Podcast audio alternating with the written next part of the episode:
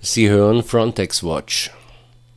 Das Flüchtlingskommissariat der Vereinten Nationen gab am 15. Juni 2012 ein Positionspapier zur gegenwärtigen Asylsituation in Ungarn heraus Ungarn, so das UNHCR, war das erste Land in der Region, welches die Genfer Flüchtlingskonvention nach dem Ende des Kommunismus ratifiziert und Zehntausende Flüchtlinge zur Zeit des Zusammenbruchs Ex-Jugoslawiens in den 90er Jahren und auch noch danach aufgenommen hat nach der Wahl im April 2010 allerdings, welche das rechtsextreme Bündnis von Fidesz und KDNP mit überwältigender Mehrheit gewinnen konnte, wurden in Ungarn neue Gesetze und Regelungen gegen die illegale Migration in Kraft gesetzt, welche die Menschenrechte und die Schutzbedürfnisse von Asylsuchenden massiv beeinträchtigten zu den besorgniserregendsten Entwicklungen, die der Bericht des UNHCR aufzeigt,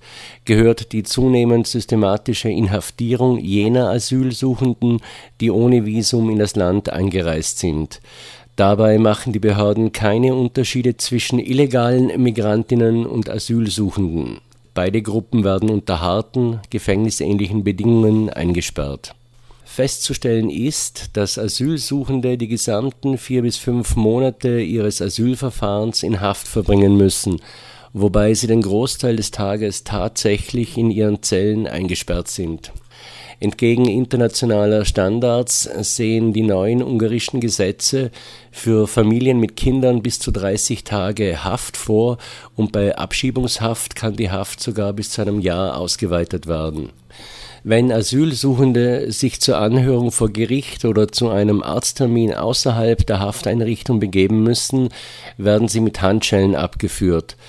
Maßnahmen, die normalerweise nur bei Angeklagten in Strafverfahren zur Anwendung gelangen Asylsuchende berichten von verbalen und physischen Misshandlungen durch Wachbeamte sowie die systematische Verschreibung von Beruhigungsmitteln gegen Stress, was in einigen Fällen zu Abhängigkeiten geführt hat Asylsuchende haben auch mit vermehrten Hindernissen beim Zugang zum Asylverfahren selbst zu kämpfen. Sie werden routinemäßig nach Serbien abgeschoben, welches Ungarn im Gegensatz zu UNHCR und vielen anderen Ländern als sicheres Drittland erachtet. Die Asylsuchenden laufen so Gefahr, einer Kettenabschiebung in verschiedene Länder wie Mazedonien oder Griechenland ausgesetzt zu werden, die eben über keine entsprechenden Asylsysteme verfügen. Beispielsweise wurden im Jahre 2011 mehr als 450 Asylsuchende von Ungarn nach Serbien abgeschoben, ohne dass ihr Asylantrag inhaltlich geprüft worden wäre.